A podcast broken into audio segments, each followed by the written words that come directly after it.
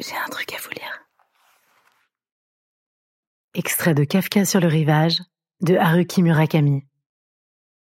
Nous perdons tous sans cesse des choses qui nous sont précieuses, des occasions précieuses, des possibilités, des sentiments qu'on ne pourra pas retrouver. C'est cela aussi, vivre. Mais à l'intérieur de notre esprit, je crois que c'est à l'intérieur de notre esprit, il y a une petite pièce dans laquelle nous stockons le souvenir de toutes ces occasions perdues. Une pièce avec des rayonnages, comme dans cette bibliothèque, j'imagine. Et il faut que nous fabriquions un index, avec des cartes de référence, pour connaître précisément ce qu'il y a dans nos cœurs.